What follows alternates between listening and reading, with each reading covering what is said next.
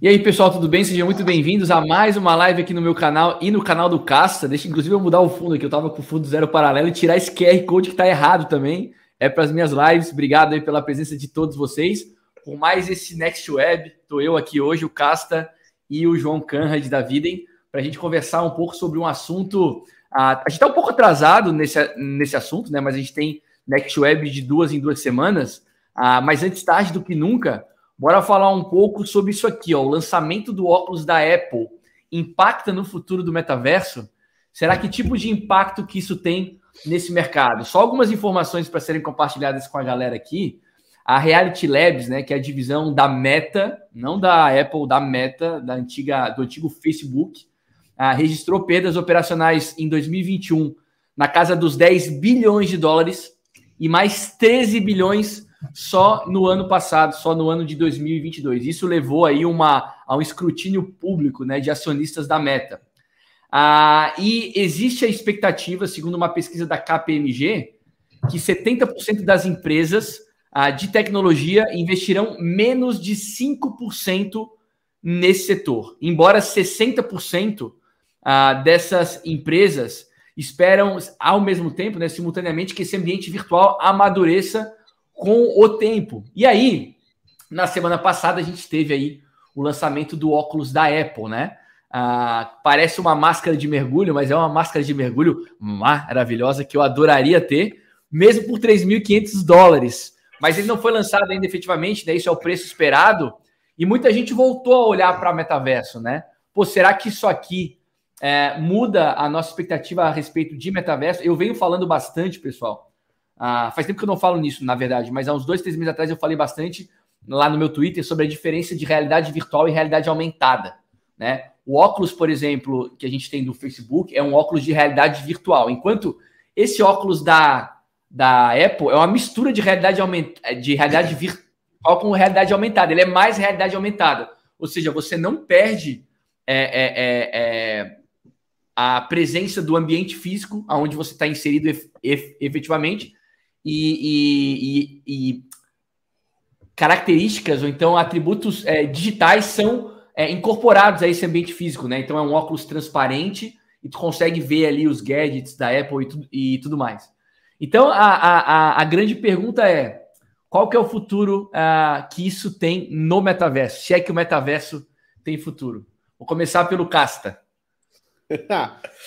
Cara, assim, eu, eu acho que metaverso não morreu, tá? É porque eu acho que a nossa compreensão sobre o que é o metaverso que está evoluindo. Porque uma coisa são tecnologias de imersão. Por exemplo, você colocar um óculos e ficar viajando. Cara, antigamente, quando a gente era velho, tinha lá o caleidoscópio, lembra? O negocinho que tu colocava na cara e tu enxergava uma parada bizonha e tal. Porra, então, assim, é, imersão dos sentidos né, em realidades artificiais, tato, olfato, paladar, visão, audição, isso não é metaverso, ok? Metaverso em si, da palavra, meta é sobreposto, né? Ou aquilo que está além, e verso é a realidade ou o universo. Então, metaverso, por definição, nada mais seria, tecnicamente falando, do que uma realidade digital artificial sobreposta a uma realidade física tangível. E isso, bem ou mal, já existe. Tá? O que acontece é que a gente não está ambientado nessa realidade sobreposta 24 horas por 7, 7, todos, 7 dias por semana. Então, cara, é, o que, que o óculos da, da Meta traz para mim? Ele finalmente traz uma narrativa de que vale a pena você se imergir numa tecnologia. Porque quando a gente volta para as narrativas de metaverso do antes do, do óculos da Meta, era o quê? Ah, você vai fazer o seu bonequinho feliz, e o seu bonequinho feliz vai entrar no universo feliz e lá, junto com outros bonequinhos felizes, de outras pessoas felizes, nós vamos fazer coisas felizes. Que coisas? Jogar jogos, mintar NFTs e jogar poker, sei lá, cara. Nada então, produtivo, né? É, nada produtivo, sacou? Nada que realmente chega na vida da pessoa, além Era de um jogo de, um jogo de computador bonitinho.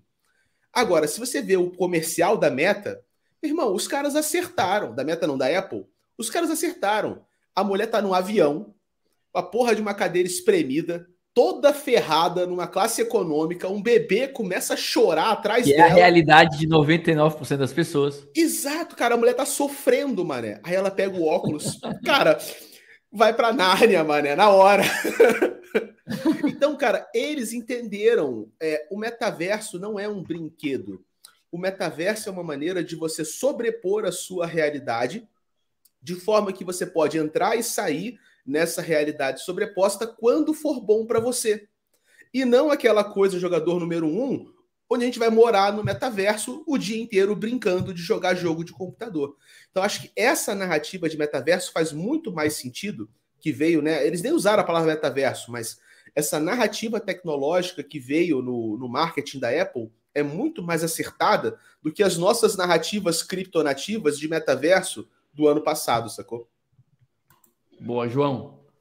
Beleza, então, primeiro bom dia aí para quem está assistindo a gente. Muito legal estar aqui novamente. Sempre uns temas bacanas para a gente debater. É, primeiro, antes de, de responder particularmente do, do, sobre o metaverso, só quero co colocar um pontinho assim. É, eu acredito que a maioria, literalmente, se a gente for perguntar até para nós três aqui, não tem uma definição clara sobre o que é o metaverso. Porque, e eu acho que esse é um dos grandes problemas, né? No mercado cripto como um todo quando a gente passa a discutir o que é metaverso, quando a gente passa a imaginar, adoro, adoro Admirável Mundo Novo, né? Ele com 1984 dá uma boa combinação de livros para ler em sequência. Mas quando a gente começa a falar sobre metaverso, cada um tem uma impressão muito básica, né? Porque se a gente for pegar uma, uma, uma lógica bem simplista, eu vou, eu vou trazer uma cena de, um, de uma série cultural, né? Stranger Things. Logo no primeiro episódio, os personagens estão jogando Dungeons and Dragons. E o que, que eles estão fazendo ali? Eles estão com cartas, mas tem um roteiro e eles estão imaginando um mundo diferente da onde que eles vivem. Se a gente for colocar uma, uma lógica básica daquilo ali, eles estão criando um mundo inexistente e vivendo dentro dele uma experiência que é diferente da experiência real, corporal que eles têm naquele momento. Isso poderia ser uma forma primal de metaverso se a gente fosse imaginar dentro daquilo ali. Só que se, quando a gente vai buscar isso e tentar reinterpretar e tentar imaginar como que essa lógica de metaverso vai, vai ser recriada ou coisa e tal, tem muitas diferenças porque ele não era um conceito científico, ele era um conceito literário.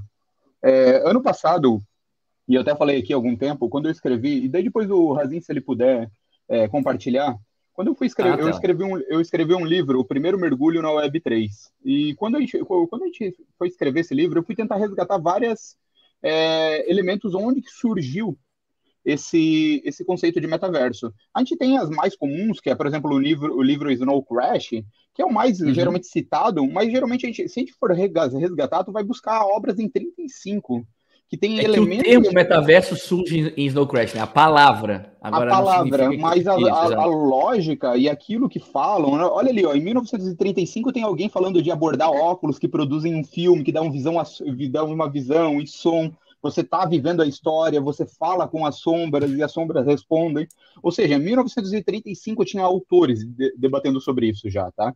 Então tá, mas beleza, deixando isso para o lado, deixando a parte um pouco mais, vamos chamar assim, historiográfica, de como a gente pode reconstituir o conceito ao longo do, das décadas passadas, eu, gosto, eu, eu acho bem fundamental a gente definir o que é metaverso, tá? E daí, falando nisso, tem um autor, que é um, provavelmente um dos caras que mais estuda isso, que é o Metal Ball. E ele, ele tem uma definição de metaverso que eu acho que serve, pelo menos é que eu mais gostei até hoje, tá? E daí depois a gente pode ir quebrando em várias partes para simplificar. Até coloco no livro ali, mas depois eu passo o link, tá? Para quem quiser ler. Esse livro vai ser open source, ele teve uma coleção de NFT, mas ele vai ser livre, tá? Open source para quem quiser utilizar, mexer, autorizar, fazer o que quiser, tá? Bem, bem lógica e ethos é, cripto.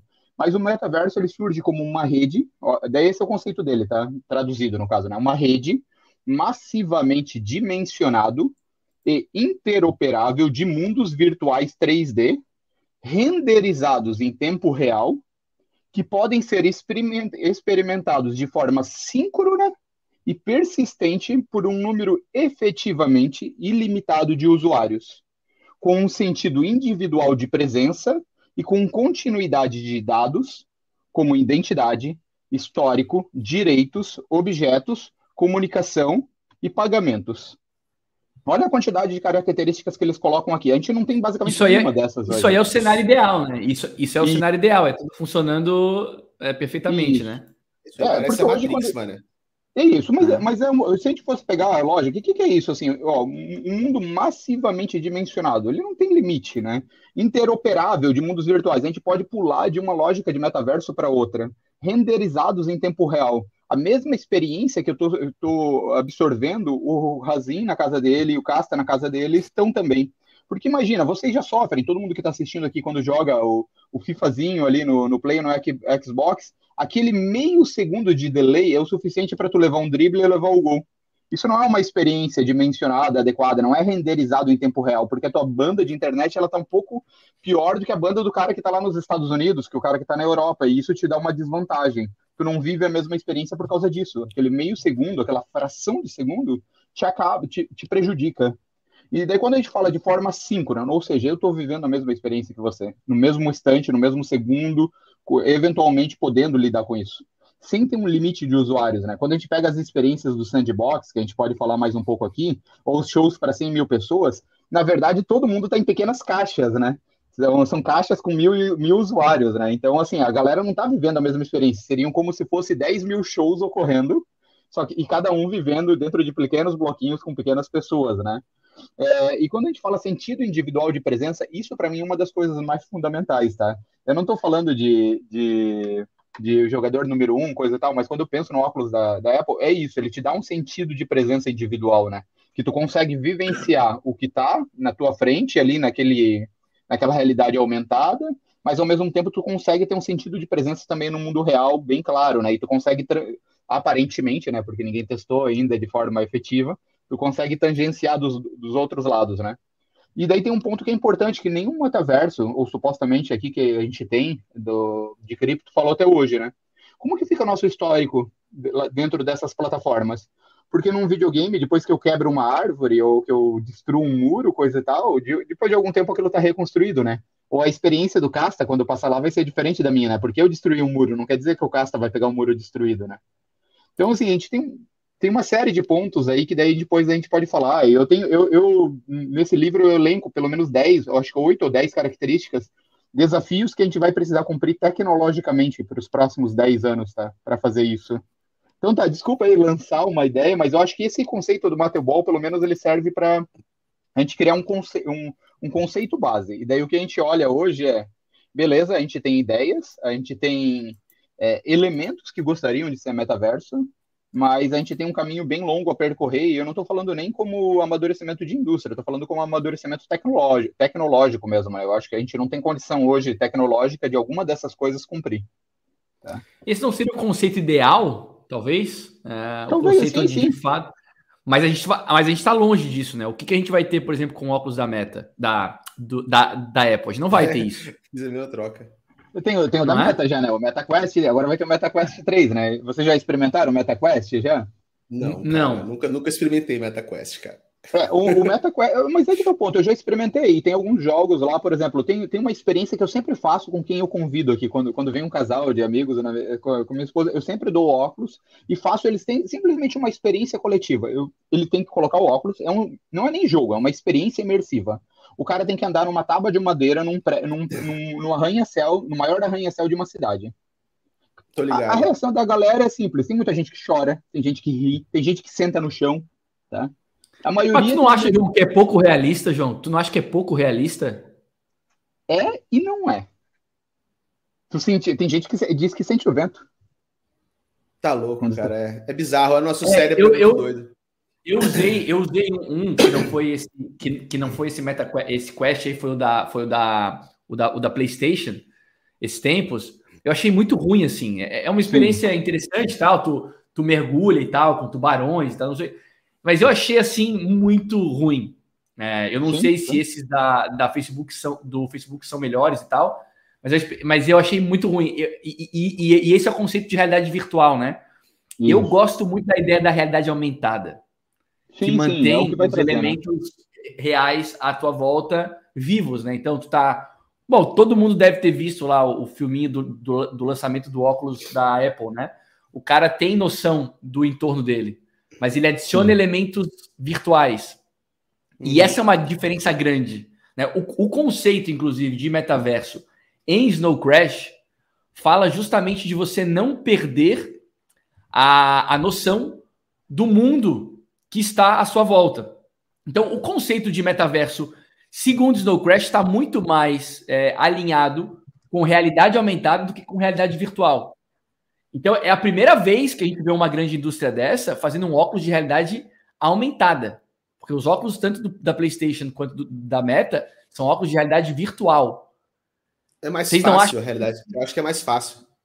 Então, ela é mais fácil ou ela é mais útil? Tu falou, Castro, no começo sobre, sobre ser útil, né? Ao invés de tu entrar lá no mundinho teu e tal, tu estás vivendo o mundo à tua volta, mas talvez com mais é, eficiência tal. Então, é uma coisa é. diferente, né? Tem uma diferença importante aí. Tem, cara, porque assim, é muito mais fácil você projetar uma imagem qualquer na cara da pessoa do que você filmar a realidade e sobrepor coisas a ela. Tecnicamente Exatamente. falando, tecnologicamente falando, é mais trabalhoso fazer realidade aumentada do que realidade virtual.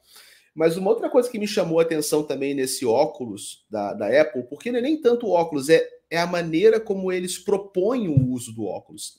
Esse que é o negócio, sacou? É as sacadas que eles têm sobre como que nós usamos. A maioria das sacadas que eles colocaram naquele vídeo são experiências solo não são experiências do tipo se conectar com milhões de pessoas, sacou? E viver em sociedade. Eu acho que, cara, na verdade, eu não sei nem se a gente tem essa tara verdade. toda de estar conectado com tantas pessoas ao mesmo tempo. Eu já não consigo nem acessar a bosta do Instagram, cara. Me dá, dá nervoso quando eu começo a ver aquele feed. Eu quero ver um Instagram né, no metaverso. Eu não quero estar conectado com milhões de pessoas ao mesmo tempo. Talvez eu queira fazer o quê? Ter o apoio de uma realidade sobreposta para melhorar a minha vivência no dia a dia com as minhas coisas, cara. Entendeu? Talvez essa visão seja uma visão muito geek, muito de jogador de RPG, de jogador de MMORPG, Tibia, é, sei lá, Roblox, Minecraft, onde você quer estar tá brincando com, com milhares de pessoas ao mesmo tempo. E eu não sei se isso é o que a maioria das pessoas do mundo quer. Talvez elas só queiram realmente, cara, tipo, não ser enchido o saco quando um bebê chora atrás de você no avião. Você tem um monitor pequeno, porra, você quer poder trabalhar numa tela gigante e aí aquela tela é projetada no seu óculos, sacou? A única vez que eles mostram uma interação entre seres humanos não é uma interação chamada. massiva. É uma chamada com a pessoa em tempo em, em, em tamanho real na sua frente, entendeu? Então eu acho que assim, a gente talvez ainda tenha uma narrativa de metaverso nossa do mundo cripto muito focada na maneira como os gamers enxergam que é a experiência de uma pessoa no mundo virtual. E isso está um pouco enviesado na nossa maneira de enxergar. Eu acho que a Apple ela quebrou muito bem, quebrou muito bem essa, esse, esse enclausuramento ideológico nosso, sacou? De o que, que é uma experiência legal no mundo virtual, sacou? Isso é interessante, né? Porque não tem é, nenhum elemento de propriedade ali, né? Eu nunca tinha pensado nisso. Quando a gente pensa em, em, em, nos outros óculos de realidade virtual, tu tens mundos e tu tens, então, propriedades sobre uh, wearables e terras e essa coisa toda. Quando a gente pensa no, no óculos da Apple, como a gente está interagindo com o mundo real, porque é a realidade aumentada, a gente não tem a, o, a característica de propriedade, que é o que, teoricamente, muitos e tá lá no livro do Snow Crash também, uh, que é um ambiente onde tu pode fazer troca de ativos digitais, né? Ou seja, existe propriedade digital. E antes de cripto não existia propriedade digital. Passa a existir propriedade digital a partir do advento do Bitcoin. Uh, quando a gente pensa nesse óculos de realidade aumentada, tu não tem propriedade das coisas ali. Ali realmente o óculos ele propõe mais ser utilizado como ferramenta, por exemplo, uma é. ferramenta de trabalho para tu fazer uma chamada, para tu assistir um filme, do que para tu ter é, ativos é, digitais que te pertencem, né? Daí uma pergunta para vocês: precisa blockchain? Para Apple? Para o que não. eles fizeram lá no metaverso? Para o da Apple, não. Para da Apple, não. não. Para aquela proposta deles, não, cara. O máximo que poderia fazer é você ter um explorador de blocos em que você pode voar pelos bloquinhos lá, mas não que seja necessário. Mas eu acho que as coisas se complementam mais do que se requerem. Entendeu? É porque, olha, olha, olha só, Casta, realidade aumentada, quando a gente pensa no óculos, no óculos da Apple, eu não preciso ter propriedade de nada, porque se eu tô contigo, por exemplo, no mesmo ambiente, a gente tá com, com os óculos, tu tá vestindo a tua roupa, tu estás usando o teu computador. Quando a gente pensa em realidade virtual, tu, tu precisas equipar os personagens. Na realidade aumentada, tu não precisa equipar se tu não quiser. Então, é... É, parece que é, o óculos da Apple é muito mais como uma ferramenta realmente de é, para melhorar e, e tal, talvez para mudar um pouco a experiência, uh, algumas experiências pessoais, enquanto esses óculos de realidade virtual, é, onde tu pode construir uma experiência que absolutamente nada tem a ver com o mundo real onde tu está inserido, aí tu precisa de propriedade dos ativos. Então, talvez, talvez, reali talvez propriedade de ativos digitais, talvez, talvez, não tenho certeza, tá? Não faça tanta, tanto, tanto sentido quando o assunto é realidade aumentada. O Thiago está falando o seguinte: discordo, João. A realidade aumentada pode possuir propriedade. Opa, minha câmera desligou. Pode possuir propriedade para colocar outdoors, por exemplo.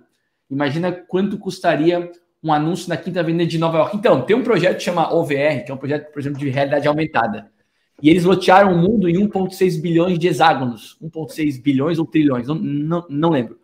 Mas em hexágonos, de 300 metros quadrados cada hexágono tu pode comprar esses hexágonos, que são tokens RC721, são NFTs.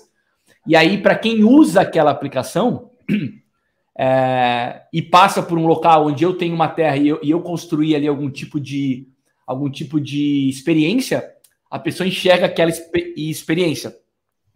Nessa ideia do, do, essa ideia do Thiago faz sentido se se eu puder acessar, e provavelmente eu vou poder, eu, vou, eu puder acessar aplicativos com óculos que me permitam acessar ambientes virtuais de terceiros, de outras empresas. Se eu tiver limitado as experiências é, é, autorizadas pela Apple, aí não tem propriedade digital. Agora, se eu tenho, por exemplo, o, o, o, o app da OVR, que eu tenho, por exemplo, no meu celular, eu posso abrir ele no óculos e aí eu vou enxergar as experiências de quem tem a propriedade daquelas terras digitais, aí realmente faz sentido. É, mas no fundo é só a interface né, que mudou, porque você poderia fazer isso com um mouse na tela do seu computador ou no celular na sua mão. Eu acho que eu, acho que eu concordo com, com o João Kamrad. Ai, meu Deus. Kamrad. Kamrad. Kamrad. Cara, eu vou, eu vou ter que treinar, cara, João Kamrad. Que talvez não tenha realmente muita interseção, porque é, você ter a posse de alguma coisa e a maneira como você interage com ela são coisas diferentes.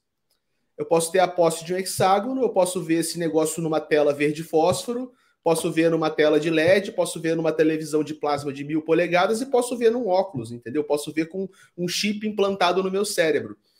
Talvez, cara, metaverso, nesse sentido, a gente tenha que separar é, a maneira como você interage, qual que é a interface de interação versus como que as coisas estão organizadas lá dentro e se existe a posse de uma empresa que é a dona daquele mundo e tudo é dela e ela manda em tudo, ou se as pessoas naquela realidade ali têm posse privada e definem suas próprias coisas ali dentro. Mas eu acho que tem que desvincular um pouco a questão da interface gráfica com a questão da estrutura do negócio, sacou? Acho que não precisa uma da outra necessariamente. Eu fico pensando nisso, assim, tenho, eu tenho um monte de considerações, né? Mas eu, colocando primeiro uma consideração filosófica aqui, tá? A base nossa, que tá quando a gente retorna ou quando a gente imagina ela para a questão de metaverso, em algum momento foi falado aqui, pô, a gente vincula muito a games, tá? Porque a nossa sociedade, em algum período, em algum momento, a gente teve um certo declínio da estrutura de diálogo público, diálogo cívico, e uma, uma infantilização que se tornou uma gamificação. A gente não disputa mais, a gente não fala mais é, argumentos, a gente constrói narrativas. A gente não mais pontua um contra o outro, a gente cria batalhas. A gente, a gente vive uma lógica quase de amigo e inimigo o tempo todo, não mais adversários, eventualmente para o ponto. Quando a gente pega uma lógica de metaverso, e aqui eu vou pegar uma narrativa comum ao mundo cripto, né? É, comum ao Axie Infinity, comum ao Sandbox, Star Atlas e tantos outros é, NFT games que surgiram. A porta de entrada do mundo cripto vai ser os games. Todo mundo ouviu isso ou falou isso em algum momento. Por quê? Porque, de certa forma, a gente olha que a indústria de games é a indústria mais lucrativa que tem, lucra mais de pornografia, mais do que a música, por aí vai. É, a gente entende que a partir dela, o entretenimento, o lazer, é, o ócio criativo, que pode ser direcionado para dentro dessas aplicações favorece uma entrada do indivíduo de querer estar dentro dos jogos favoritos, estar dentro dos universos. Pô, pensa, agora tu pode estar dentro do universo do Homem-Aranha, pode vivenciar lá Tu, tu não vai ser o Peter Parker, mas tu vai ser uma das pessoas afetadas pela realidade daquela, daquele universo estranho, e por aí vai. Então, a gente coloca como isso, como um, um preceito básico. Isso estipulado. Em algum momento, a gente achou que isso poderia ser aplicado a trabalho, a gente achou que poderia ser aplicado às relações é, pessoais e por aí vai. Tá? E a gente vem discutindo isso. Então, assim, eu, eu, eu, se a gente for pensar, a lógica do metaverso ela é completamente gamificada, sempre foi. Então, é, é na verdade, hoje está se tentando fazer algum tipo de desvinculação da realidade é, gamificada ou de games e trazer para outras plataformas, outras lógicas que não sejam isso. Talvez esse seja o problema, tá? Primeiro ponto.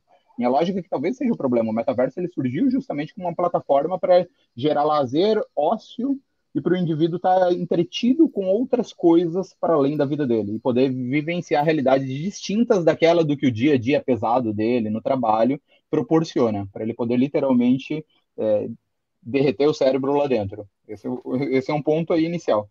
Sendo outro ponto é, é anúncios como o da, da, é, da Apple, coisa tal, mostra de forma bem clara o quanto é difícil a gente criar estruturas complexas dentro de, de uma estrutura de blockchain.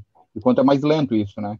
Tu pega uma corporação como a Apple, com dinheiro quase infinito, e ela produz, é, não em segredo, porque se imaginava que poderia vir algo assim, uma ferramenta eficiente em poucos anos. Não sei se eficiente do ponto de vista como vai ser, mas muito mais eficiente, ou pelo menos muito mais é, hypada ou efetiva do que qualquer coisa que tenha sido apresentada até o momento. O que a gente tem até o momento aí? Vamos entrar lá no Decentraland agora, para ver lá se tem mais de 100 pessoas lá dentro lá do universo. Mas tem bem pouca vendendo... gente. Tem bem pouca Isso. gente. É. Mas a gente estava vendendo land lá por, por o quê? 6 mil dólares, 30 mil dólares. 4, 4 et, tava 4 et com et precificado a 4 mil dólares. Chegou a estar tá aí o Fornes. Então, 16 mil dólares. Vamos entrar agora no Sandbox, que vem fazendo. Eu, eu, eu, eu, eu fazia, olhava com muita atenção as lentes do Sandbox, né? É, porque ela tinha um, um, bom preço, né? Ultimamente elas vêm fazendo fundos e cada vez menores, né? Ou seja, vai diminuindo. Vai nunca diminuindo. mais olhei o preço. Eu nunca mais olhei o preço disso. Depois ah, a última vez que eu vi tava, tava 0,36, tá? Caiu bem. Caiu é, bem. É, pra tu ver, né? Tipo, então. E, e por quê? Porque, de certa é. forma, a dificuldade de entrega é gigantesca disso, né? A dificuldade. E daí, quando tu vê uma Apple dessa vida, o que ela pode proporcionar. Então, tem duas questões, assim. O metaverso não é uma coisa que é para ser game mesmo? Primeiro ponto. Na minha visão, ela nasceu para ser isso, e é isso. O fato de estar tá migrando para outra coisa só mostra quanto a nossa sociedade ela está ficando um pouco infantilizada e precisando de métodos gamificados para a gente suportar uma série de questões da vida. Tá? É, isso é bem admirável mundo novo, né, cara? É, você controla a população dando dopamina para ela, né? O, o, soma, né, na sociedade do admirável mundo novo, ela é mantida em xeque porque existe uma droga que eles tomam e eles têm que tomar toda hora, né? é, o soma. Na verdade, é uma representação, né? Mas pra gente, o que, que é o soma hoje? Cara, é ficar scrollando TikTok e Instagram. Isso é um tipo de soma. É quando a realidade é tão tosca que você simplesmente larga tudo, senta no sofá e passa três horas empurrando para cima, sacodando o, scroll. O, o pior, o pior, Cássio, é que às vezes a realidade ela não é tosca, mas mesmo assim esses negócios te pegam, né? Então, assim, se a, se a, se a tua realidade fosse uma M, Aí beleza, né? Daria para entender isso, mas nem sempre é. Às vezes tu tem tanta coisa legal para fazer, mas essa tecnologia te pega e tu perde ali duas horas é, rolando para cima, tá ligado? Eu, eu é. até ia perguntar isso, né? Que se, já, já que vocês já estão falando nisso, uh, quais são os impactos psicológicos dessas coisas uh, nas pessoas, assim, que estão cada vez mais, mais imersas nisso, nisso aí? Continuando o teu raciocínio. Cara, essa pergunta é muito louca, porque é, existem outros impactos. Por exemplo, um óculos como esse, com o equipamento correto, poderia permitir que um cirurgião fizesse uma operação à distância. Sacou? Uhum. Que é uma coisa que acontece hoje. Hoje, por exemplo, metaverso, né, ou assim, imersões virtuais em redes interconectadas permitem que um cara que é especialista numa remoção de um tumor específico que sai do negócio de um osso consiga operar em mais de um lugar no mundo, porque ele senta num gabinete, se virtualiza todo e faz a operação remotamente. Então tem aplicações práticas, cara. Eu acho que o negócio realmente é, não é a questão da tecnologia, é o que, que a gente está fazendo. A gente está é, fazendo uma coisa muito parecida com o que o João falou, infantilizando nossas relações e gamificando tudo. Porque qual é o lance da gamificação? É, o que, que significa realmente gamificação? É você dar recompensa para a pessoa o tempo todo. É, é que nem é, é, da mesma maneira que você treina cachorro, cara. O cachorro rola, aí você dá um biscoitinho. Aí o cachorro senta, aí tu dá um biscoitinho. Aí o cachorro fica feliz que ganhar biscoito, então ele vai fazer aquilo que você treinou ele para fazer. O nosso biscoito são o quê? Injeções de dopamina. São interações que nós temos com artefatos tecnológicos que nos dão sensação de prazer de forma rápida, fácil e recorrente. E a gente é cada vez mais viciado nesse tipo de interação. Então, o que eu acho que pode acontecer com um óculos desse? Ele pode injetar ainda mais dopamina no nosso cérebro, sacou? Pode ser ainda mais gratificante, ainda mais recompensador você ficar fazendo alguma coisa lá em loop infinitamente preso naquela realidade. João. Primeiro dar um, salve ali para o Rogério. Fazia tempo que eu não li, a BTC morreu. O Rogério apareceu. então, sinal de compra? É, como o Rogério apareceu por aí, já é uma figura conhecida do grupo. É. Ah, é, mas tá, só colocando esse ponto assim, cara, é, é bem difícil a gente prever essa, é, qual é o efeito psicológico, como que ele vai se, se, é, se transformar na sociedade, né? A, a, gente já vê muito disso, né? Por exemplo, quando a gente fala de Roblox, pô, Roblox, Roblox é ruim? Sei lá, a, a minha sobrinha joga aquilo ali como tivesse... Minha filha gosta. É, então, e constrói joguinho lá dentro, e cria uma relação, e tem todo aquilo ali. Então, eu acredito que assim, o metaverso não está sendo construído para gente, nem para quem está assistindo aqui. Tá? A realidade é distinta. É, e a gente, assim, ó, de certa forma, essas coisas aqui, elas vão. Elas estão. Eu não sei se vocês já viram o número de vendas, né? Isso daqui está caindo, né? Ano a ano. Por quê? Porque ele é estourou. Sim, começou a cair. É, então, qual vai ser a tecnologia que vai substituir essa pecinha que a gente carregou na mão aqui e de repente ela tem a nossa vida? a gente vai ter peças que vão ser evoluções tecnológicas dessa, né? A gente já teve na história, a gente vem acompanhando como isso. A gente está chegando no limite, a gente tem basicamente mais celular do que pessoas no planeta. Tá? Então, uhum. isso, e, e, essas empresas não conseguem vender uma atualização toda hora. É caro. Celular virou um, virou um, gadget, um gadget de inclusão, né? Então, a, a, a quem quer desenvolver para mais pessoas, desenvolve para celulares, não mais para computadores, né? Isso não era é, assim. Já, já, já existe um metaverso das pessoas que têm acesso a um bom celular com uma boa internet. Essas Exato. pessoas experimentam uma realidade que só elas sabem como é. Porque quem não tem esse hardware, não tem essa conexão, não sabe o que acontece, sacou? É. Mas aí que tá, né, o Casta. Hoje, muito mais gente tem isso, por exemplo, do que, do que um computador. Que sim, era um outro sim, metaverso sim. antes. Olha, são duas coisas, né? E daí é que talvez isso sejam surpresas ou não para vocês, né? Eu, eu, também dou aula, né? Faculdade. É, me surpreende o fato de que, por exemplo, parte significativa dos meus alunos escreve e entrega trabalho fazendo pelo celular. Tá? Então, assim, eu para mim isso daqui é quase inviável. Eu não consigo é, escrever um trabalho teórico no celular. É muito estranho para mim, eu. a ideia e o conceito, tá? É, segundo ponto, né? E daí agora resgatando aqui, quando a gente falou assim de inclusão digital, coisa e tal, é, até 2018 tem uma pesquisa, acho que é do IBMEC, que é um instituto brasileiro que mede o, o, nível de acesso à internet no Brasil. E ele faz alguma série de perguntas. E tem uma pergunta que eu sempre acho curioso, que é basicamente como que, o que as pessoas entendem pela internet. O que, é internet? Resumindo, o que, que é essa coisa aí que vive? até 2018, e daí é um dado que a gente já trouxe aqui, 60% da, da população brasileira que utilizava a internet entendia a internet como o Facebook. Uhum. Tipo, não o Google, não as outras redes sociais, não o site, sei lá, dos jornais, o, o Facebook. Aquilo era a construção da internet. Tá? Quando tu olha esse dado e olha outro, e daí eu acredito que tem dados similares em países com nível educacional semelhante ao nosso, por aí, quando a gente olha isso e tu olha a transformação do Facebook para Meta, tu vê o sentido. Tu cria em torno daquilo ali, ó, oh, isso daqui é um metaverso. E essa é a proposta como um todo. E aqui a gente vai levar para quem tiver acesso. Claro, tem o acesso econômico, tem o acesso digital, tem as oportunidades que surgem, as profissões que vão surgir em torno disso, mas tem uma reconstrução econômica em, em curso, né? E aí, isso, isso para mim tá claro, assim, tá? É, são novas possibilidades, são novos avanços tecnológicos, mas também é, é, a criação de mercado a partir do momento de esgotamento de um anterior, tá? E é daqui, esse, esse mercado tá, tá ficando esgotado, cansativo. Uhum. As pessoas estão precisando buscar novos problemas. Novos problemas não, né? Novas soluções. É, os caras uhum. tentarem inovar com um celular com tela que dobra. Dobra. É, não, não, não rolou. É. Agora, é, porque agora, assim... estaria só aumentando os perfis da tela, né? Não é, é não é, tipo, não é isso que vai mudar. E para isso tu dobra ela, né? Fragiliza o negócio, é. o negócio quebra, o negócio dá problema. É, Exato. e a gente já vem fazendo um pouco isso, né? A gente agora, por exemplo, os smartwatches popularizaram, né? Não, assim, pelo menos assim, popularizaram é. no sentido de que é, eu sei que ainda não é uma realidade de todo mundo, mas já são muito mais acessíveis e utilizáveis do que era alguns anos atrás, porque trazem algumas aplicações específicas que fazem muito mais sentido do que um celular. Correr com um celular é desconfortável correr com um relógio no pulso é muito mais tranquilo, muito mais prazeroso, digamos assim, além de dar um retorno muito mais específico. A gente vai ver é, isso com lembra, outros Lembra aquele negócio? Lembra aquele negócio que o pessoal Eu já é, destruí um celular assim, tá? Eu já acabou destruí aquilo, um celular né? assim. Acabou eu já é, acabou, eu destruí um celular assim a partir do momento que entrou suor dentro do negócio. Daí é. queimou o celular por dentro.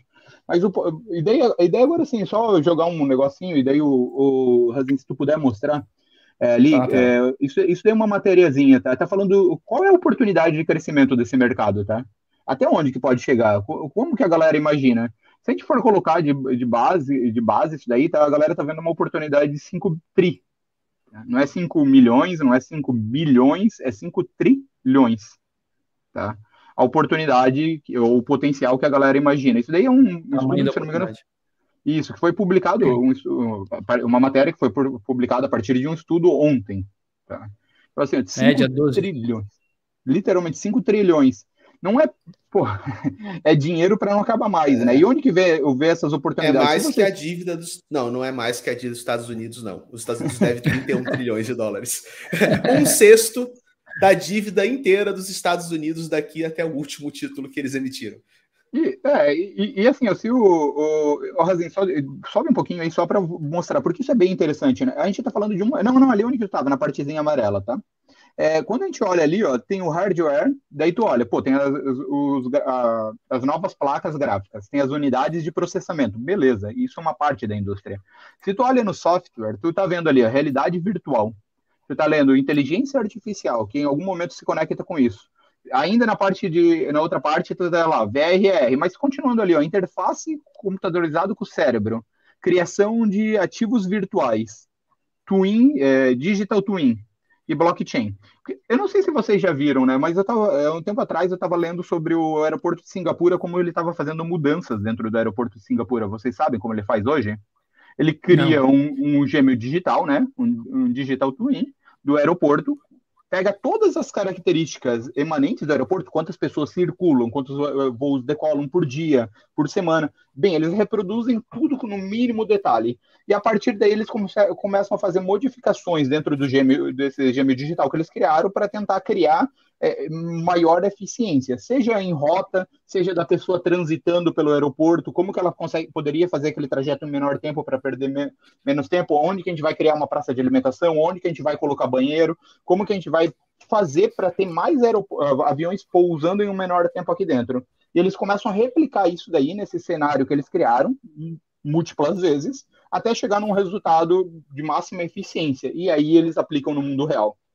Tipo, isso é um metaverso. Só que é um metaverso que, bem, a gente não precisa ter criação, né?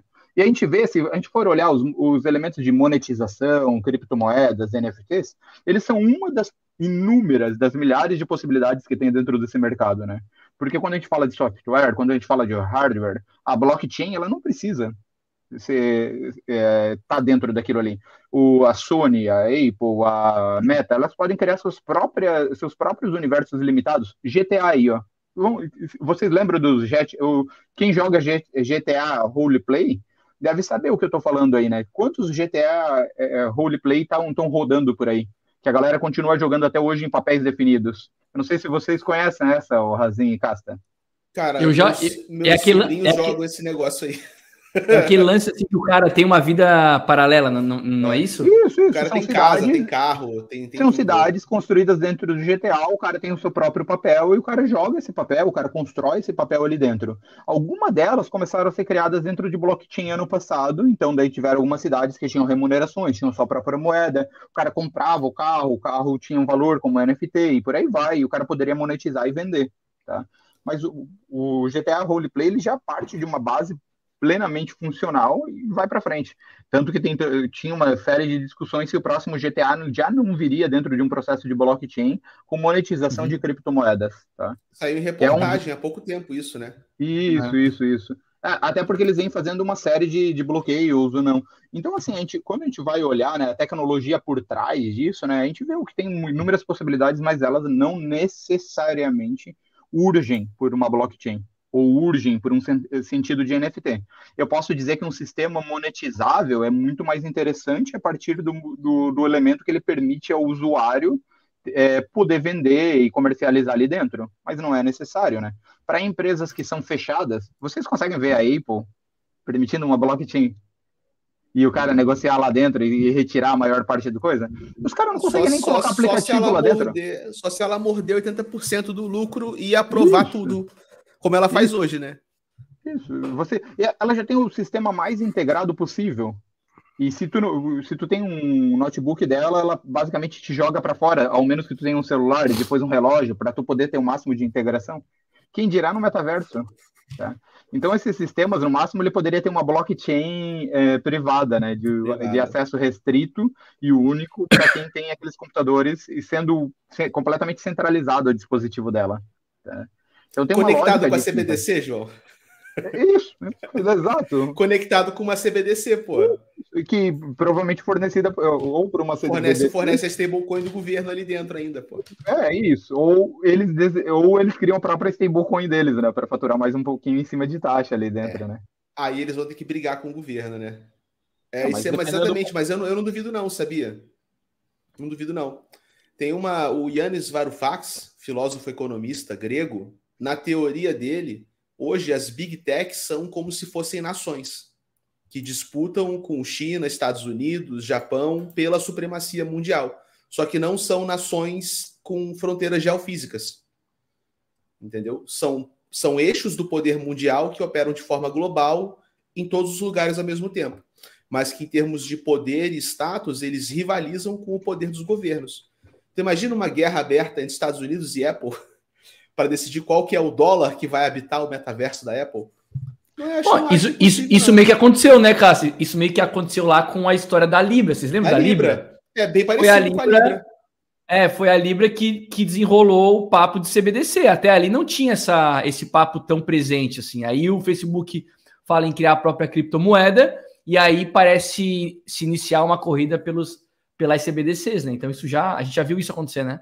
Se a gente for colocar Libra... da Apple, eles já vêm fazendo algumas coisas, só que pelo mercado tradicional, né? Eles começaram a oferecer, eles contrataram empresas de, de pagamento, compraram, né? Empresas de pagamento, empresas bancárias, e agora eles oferecem, basicamente, eles estão pagando juros para quem mantém dinheiro dentro da conta da Apple, né? Vejam só, ele vem fazendo isso só que pelo mercado tradicional já, né? Ele vem brigando com players do mercado institucional já validado. É. Daí para ir é que a gente não tem a certeza regulatória, né? A gente ainda não vê isso com, com de, de, forma tão simples, né? É que Mas... o problema é que enquanto, enquanto os governos tentam definir a regulação, as empresas seguem correndo, Maria. O diferencial competitivo é absurdo. Elas não se preocupam com nada. Elas só fazem. Entendeu? E o governo que se vire depois. Então é uma luta injusta. O negócio da Libra que o João levantou, né, é bem bizarro, cara, porque a, a moeda, a stablecoin da, da antiga Facebook, né? Se eles tivessem emplacado a Libra, na verdade, a Facebook se tornaria uma. Eles nem puderam tentar. Eles nem não, puderam tentar. Não, cara, é claro, porque eles tornariam um banco central. Eles fariam uma coisa muito parecida com o Fed, cara.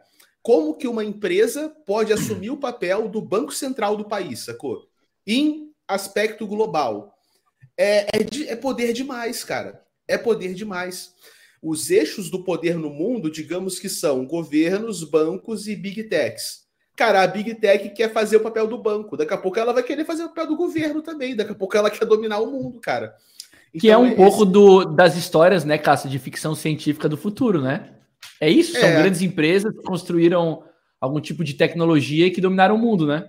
Todas essas histórias é, é, é de sci-fi, assim, que tratam de futuro, é, desenham esse cenário, né? Que tem uma empresa que é uma empresa que tu nem vê muito o papel do Estado, assim, tu vê o papel dessa grande empresa é, provendo segurança, provendo tecnologia, provendo alimentação, e tudo isso, né? É, tudo isso. É muito louco, cara. Assim, é, é, tá, tá, que eu estava estudando que eu achei bizarro? O caso da WorldCoin. Vocês terem noção. Sabe o que é a WorldCoin?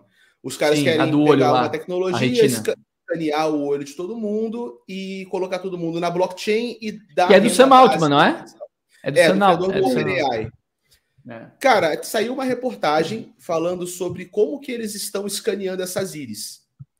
E assim, tem que fazer o double check, cara, mas foi uma reportagem feita de uma investigação do MIT Tech Review, ou seja, o núcleo tecnológico do MIT, que foram ver aonde que os caras estavam escaneando essas íris. Mas, né, os caras estavam indo em países de terceiro mundo é, e pagando tipo 15 centavos de dólar, um dólar, dois dólares por íris. Basicamente, eles vão numa escola pública de um lugar que remoto, no meio do nada, onde a galera nem tem acesso à internet direito, pega todo mundo, dá dinheiro, coloca em fila e começa a escanear, escanear, escanear, escanear. Então, assim, aí começaram a se levantar as perguntas, cara. Por que, que vocês estão escaneando desse jeito, sacou? Né? Criando programas de incentivo para pessoas trazerem pessoas. Tipo, parece growth hacking, sacou? Marketing digital. Os caras fazendo sorteio de AirPod na comunidade para pegar íris.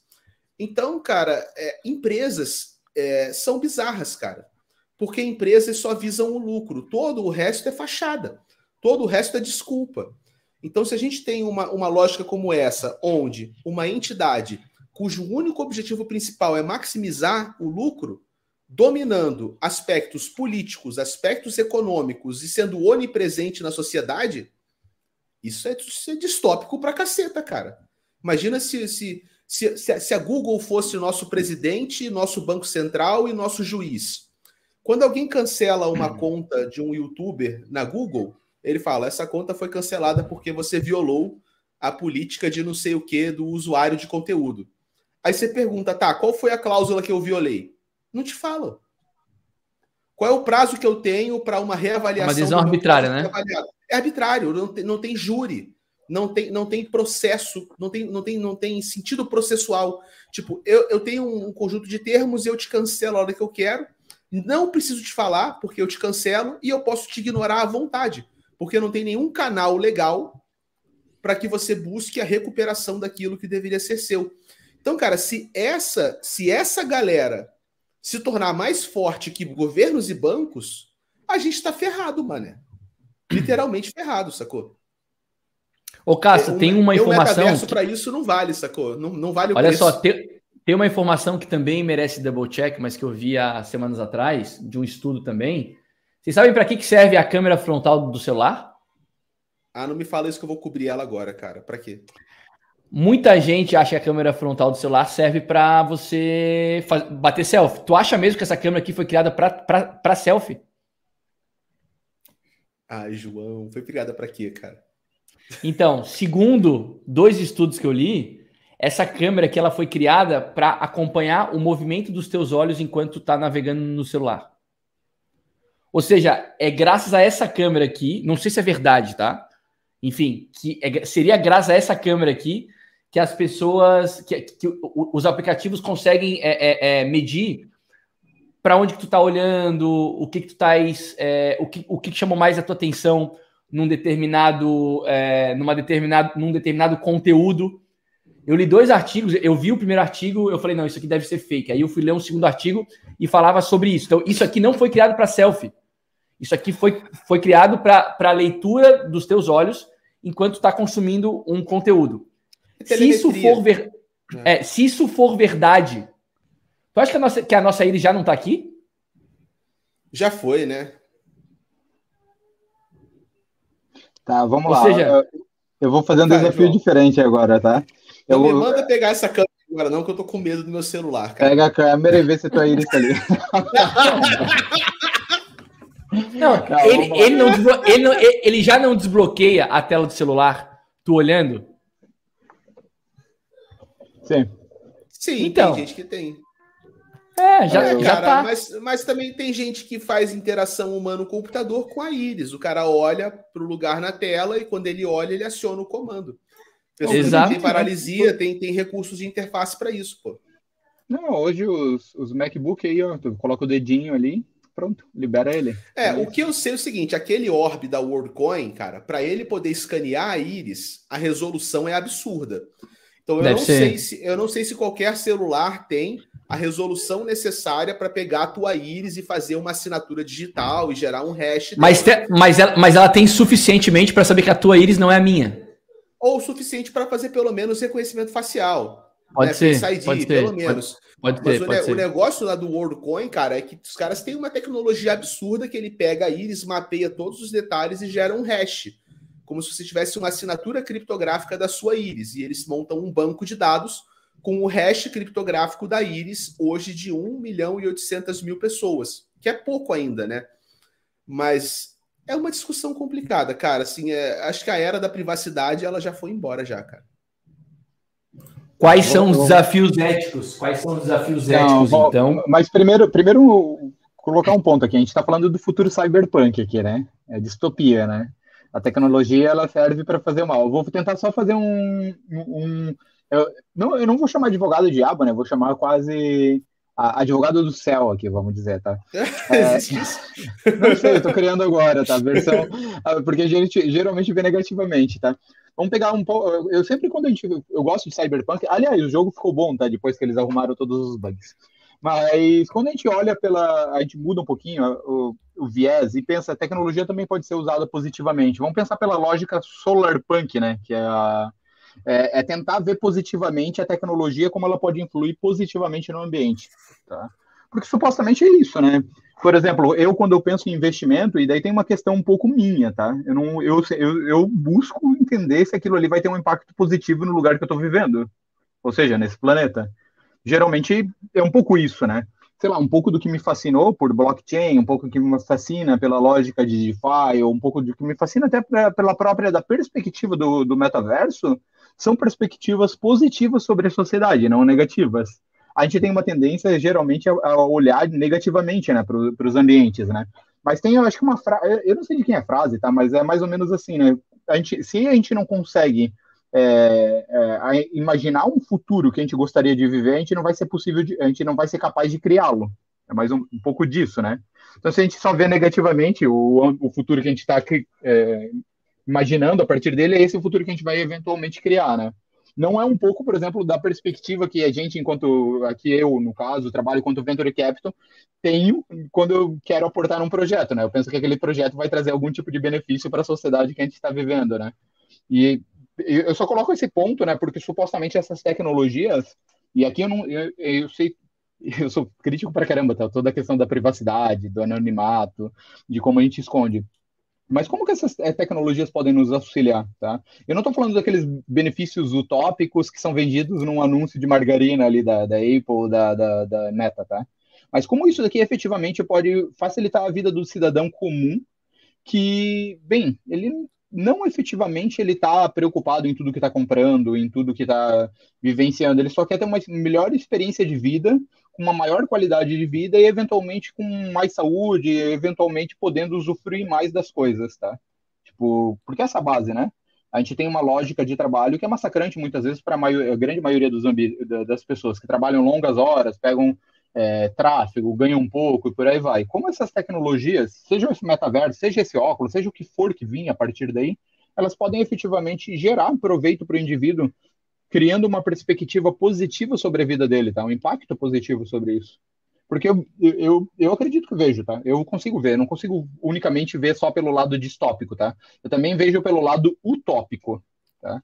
Mas eu acho que a questão, João, não é tecnologia, não. É as empresas. A, é o uso que as empresas fazem. O, qual é a questão do cyberpunk? É que a gente também pode usar a tecnologia contra elas. Isso eu concordo contigo eu sou otimista pra caralho, entendeu? Nesse uso da tecnologia para não deixar esse futuro distópico chegar, sacou?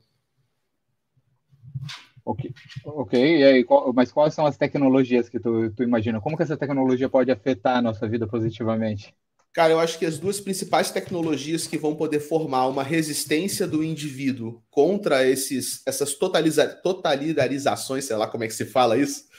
Cara, é, é cripto e inteligência artificial são as duas principais ferramentas de resistência que eu acredito que a gente vai ver nos próximos 20 anos, sacou? Porra, será, Casta? De, assim, positiva, assim? Tu, tu vê. Não, é, que, que, nós, que, nós, que nós podemos trazer para nossa mão e usar de forma positiva, entendeu? Para tentar quebrar essa situação onde essas grandes empresas oferecem tudo que a gente precisa e a gente adota tudo que elas têm para oferecer e a gente se vende para elas nesse processo, sacou? Se entrega para elas. É como o João, o João Carrant falou, é uma mistura de 1984 com o Admirável Mundo Novo. Né? A distopia de 84 era o quê? O regime é totalitário, você é monitorado o tempo todo. Só que o seu controle é exercitado pela violência. No Admirável Mundo Novo, você é controlado pela, pelo prazer, pela, pela distração, pela idiotice, pela superficialidade, pela bobeira. Então a gente tem hoje uma mistura dos dois, onde nós somos constantemente monitorados por todos os meios que a gente interage, mas o mecanismo de controle que nos mantém em xeque é uma eterna distração, é uma eterna injeção de dopamina. Como que a gente quebra isso? Foi a pergunta do João. Cara, eu acho que de tecnologias que nós, meros mortais, temos na nossa mão para fazer algum tipo de, de insurgência, é criptografia e inteligência artificial, sacou? Não sei o que, que você acha, João. Como é que você, como solar punk, enxerga que nós podemos resistir? Não é indo para a rua e colando a mão no asfalto, sei lá, tipo. Cara, não, é... primeiro, assim, eu, eu, eu, eu, vi bastante gente no chat colocando assim, né, os, os indivíduos enquanto malignos, né? Eu, eu acredito, sim, que tem muita gente que eu, eu, nem vou chamar de maligno, mas que são individualistas e que buscam unicamente o, o benefício seu independente do que ocorra em detrimento de todos os outros, tá? Não é o tipo de, de, de, coisa que eu gosto de vigorar. Na minha, na minha cabeça, eu acredito que a maioria das pessoas, não que são essencialmente boas, tá? Não é esse termo também, mas que procuram é, melhorar e procuram, de certa forma, criar um impacto positivo ao seu redor. A maioria das pessoas são assim. Se eu for por essa lógica, eu acredito que a maioria, sendo que a maioria, digamos que eu esteja certo, tá? Vamos levar hipoteticamente que a maioria das pessoas busca isso eu acredito que a maioria, se a maioria das pessoas busca isso, esse é o futuro que a gente conseguiria construir, certo? Um futuro que é positivo, um futuro que é, é mais inclusivo, que gera melhores oportunidades. Eu acredito que a gente já fez isso um pouco ao longo da história, né? Eu acho que tem muita merda que ocorreu, mas a gente vê que a nossa expectativa de vida, por exemplo, enquanto humanidade, melhorou de forma brutal. Para quem não sabe, em 1900, um homem médio em Nova York vivia 42 anos. Hoje vive mais de 80 pô, teve um progresso científico gigantesco para propiciar isso, né? Quando a gente fala dos trabalhos braçais ou das condições ruins de trabalho, a gente teve melhoras. O computador é uma melhora sensível à nossa realidade. Quando a gente fala agora, por exemplo, de opressão por governo ou por outras coisas como um todo, a gente tem que lembrar, por exemplo, que a gente, a gente pega uma perspectiva em um raio muito pequeno na nossa vida, né? A nossa vida tem o quê? 80 anos hoje, média. Isso daí, por exemplo, os sistemas democráticos ou os sistemas medievais, ou quando a gente pega mesmo aqueles sistemas antagônicos que tinham no passado, são sistemas que viveram 300, 400, 500 anos. Isso é fração na história, mas, mas caíram. Né? Eu vejo, assim, quando, quando eu olho o blockchain, é, ou quando é, eu observo isso, eu vejo possibilidades de melhora, mas eu não vejo ela como um fim, eu vejo ela como um meio para ser usado para isso, tá? A gente estava conversando antes, por exemplo, sobre a Curve. E como o maluco lá da Curve foi lá, desculpa, eu não sei o nome do, do cara, tá? Mas ele deu basicamente 30% da, da, dos tokens da Curve como colateral para pegar um empréstimo na Aave. Tô certo, né? É mais ou menos isso, né? É, eu estava lendo um parte dessa discussão nos fóruns lá da Aave, e parte da discussão era que tinha gente tá falando para tentar fazer, obrigar o cara a diminuir é, o, a curve como colateral. E os donos da Ave falando, não, mas isso vai completamente contra o ethos do que é para ser a Ave. O mercado está ali para se regular, o cara quis colocar aquela aplicação em jogo, de certa forma, ele pode. Tá? Então, assim, é, eu, eu, vejo a blockchain um pouquinho mais como natureza. Tá? Ela não é essencialmente boa ou má. É mais, é, é, no caso, o uso que a gente vai dar para ela. Tá? E eu acredito que os usos, mesmo no metaverso, eles podem ser incrivelmente inclusivos e, e propiciar uma melhora fundamental, seja na nossa educação, na nossa conscientização política, na nossa visão sobre o outro, tá? e na nossa própria gestão dos recursos, seja ele o tempo, o esforço, a inteligência ou o dinheiro como um todo. Tá? Não, boa visão. O, boa. Tem, puxa, puxa o Fetex aí, cara, que ele comentou, Fernando Fetex. Deixa eu ver. É, o, ele está falando o seguinte: essa, essa, essa, FETEX é Esse? muito boa. Aliás, é, só para avisar, o FETEX ele vai estar tá lá no primeiro palco tecnofilosófico, cara, que a gente vai montar. Legal. Dentro do Blockchain Festivals, tá? Dia Quando 21, é que vai ser, Casta? Vai ser dia 21 de junho, o evento inteiro é 20 a 23. Dia 21 tá. de junho vai ter um palco. O pessoal chamou aqui, me chamou para organizar esse palco. Chamei o Orlando para ser co-host. A gente vai fazer o primeiro palco tecnofilosófico da história do mundo cripto. E a gente Boa. vai fazer palestras que são palestras com cunho tecnofilosófico. Então, o Fernando Fetex é um dos nossos painelistas, vai estar lá discutindo com a gente. Mas a, o que ele colocou aqui que é bem legal, cara, é que a gente está falando muito de tecnologia, realmente, de arranjos eletrônicos. Mas uma coisa, João, que é legal para responder e complementar aquela pergunta que você fez, na visão de um solar punk, né? Como que a gente realmente muda alguma coisa, então, para a gente não virar escravo da meta daqui a 20 anos, a humanidade inteira, né? Da, da Google, da Amazon, sei lá a gente tem que propor novas dinâmicas sociais e econômicas. A gente tem que inventar novas possibilidades de interação social, de interação econômica, de interação política que não reforcem o status atual. Que seja tipo um opt-out, sacou? Uma arca de Noé, seja o nome que você quer dar, que não existe.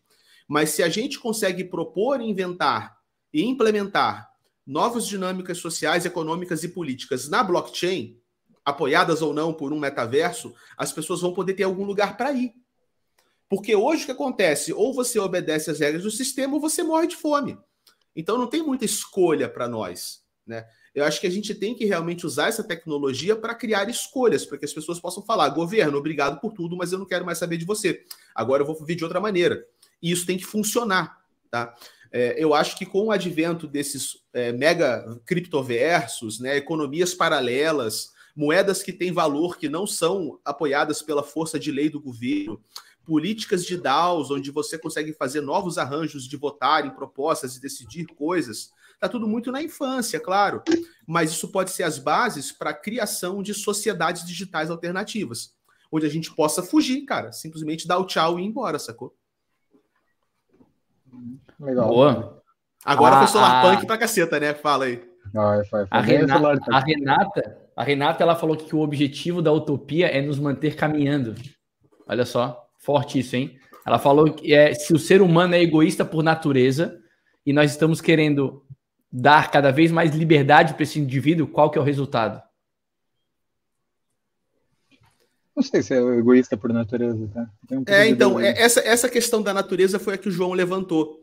Quando a gente extrapola muito essa conversa, a gente sempre vai parar nessa, nessa pergunta fundamental o ser humano é inerentemente bom ou o ser humano é inerentemente mal. E a gente ou não a sabe a resposta. transformar ele em mal. É, exatamente. A gente, a gente volte para Hobbes. É, a gente pode voltar para Hobbes lá no século XVI, onde ele fala se, se, se, o ser for criado sem a sociedade, ele vai ser bom ou ruim. Agora, é a sociedade que transforma o indivíduo em bom ou, é, ou o indivíduo é inerentemente bom ou mal? Tá? Então, mas assim, eu, eu consigo. Eu, a, a, é que assim, a blockchain, primeira coisa, eu acho que é sempre bom pontuar, né? A blockchain não é ponto para tudo, né? Ela serve, ela tem umas utilidades, ela pode ser muito útil, tá? Quando eu olho, quando eu observo, por exemplo, como as finanças descentralizadas é, possibilitam, tá? Que indivíduos que não tinham acesso a instrumentos financeiros, eles consigam chegar, pô, eu vejo um ganho de valor.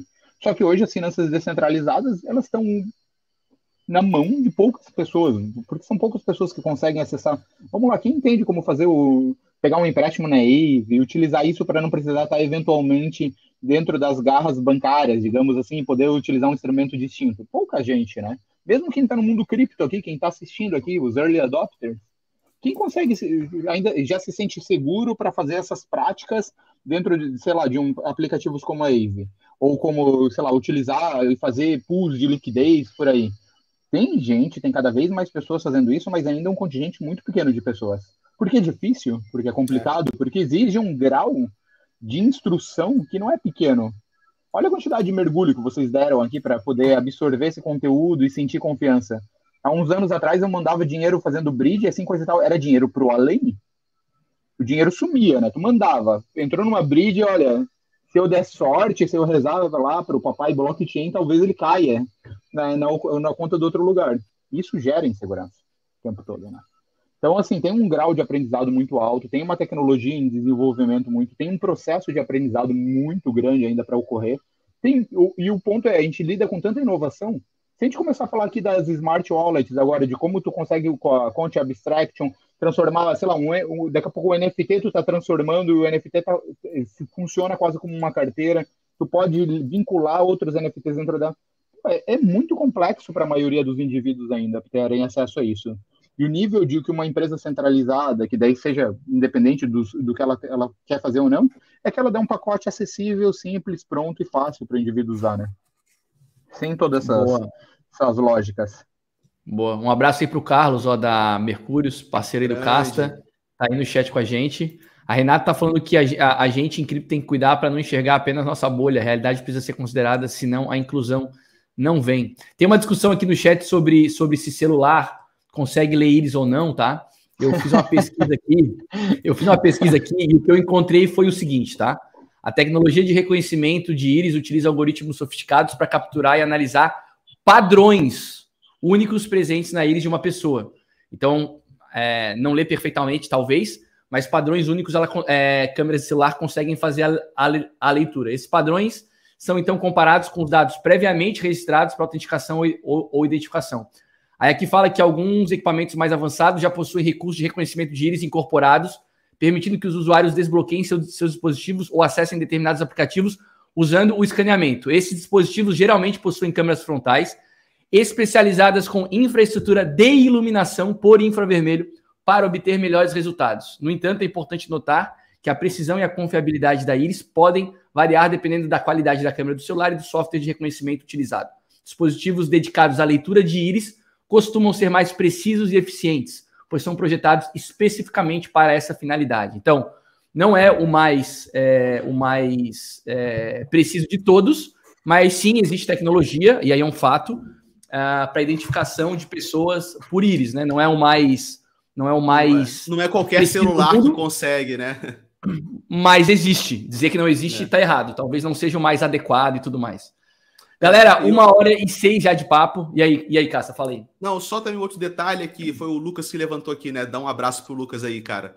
É, sobre a questão de telecirurgias, né? Aí o Lucas é médico, ele depois pode falar em algum outro momento, mas até onde eu sei, cara, a primeira telecirurgia foi feita em 2001, tá? Foi quando um cara operou, o que, que foi que operou? Não sei se foi uma vesícula ou se foi alguma coisa que foi operada, o cara não, cirurgia à York, distância existe. existe. A distância é cirurgia, tele, telecirurgia, sacou? O cara, um cara, o cirurgião em Nova York e o paciente na França.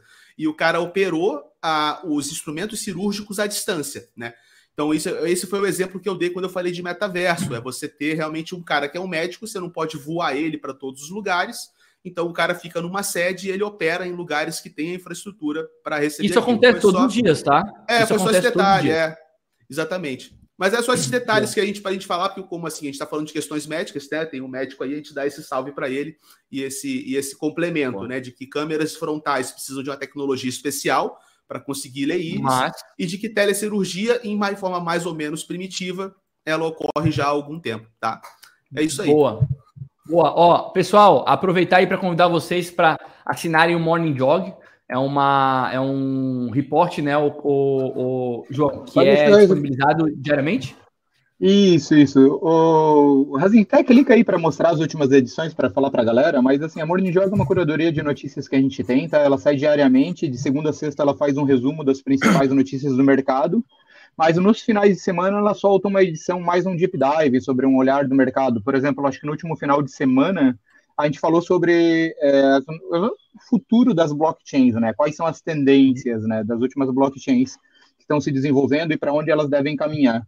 E, nesse, uhum. por exemplo, nesse final de semana a gente vai falar sobre alguma outra rede que está para lançar um airdrop e, e, bem, mostrar passos a passos como pode fazer. Então, para a galera aí que quiser assinar, é, Tá, tá, gratuito, é legalzinho, é um conteúdo e completou, por acaso, hoje tá um ano, tá? Então ela tem um ano já de, de edição, é feito carinhosamente aqui pela, pelo time, tá? E é isso, assinem aí, então, galera, é, aproveitem. É, eu quero só deixar um outro ponto, tá? Uma coisa, assim, que a gente só não falou sobre o metaverso, que eu, que eu acho, assim, que falta ainda, tá? Que daí eu vi ali algumas pessoas, a maioria dos metaversos são centralizados. Eu gosto um pouco do ethos, o ethos, tá? Da Uniswap qual é o ethos da Uniswap? É, ela lança suas versões, tá? E, de certa forma, todo mundo pode. Eu, eu entendo a lógica do mercado, como ela pode lucrar dentro disso, mas todo mundo pode utilizar ela e puxar ela. E utilizar suas versões para colocar dentro daquilo ali. Aquilo, de certa forma. pegar seu código. E aquilo ali, de certa forma, faz o quê? Uma, estimula a concorrência. Obriga eles a constantemente ter que inovar e melhorar. Tu vê os lançamentos da versões 3 ou 4? agora, né? Aconteceu Isso. agora, né? Isso.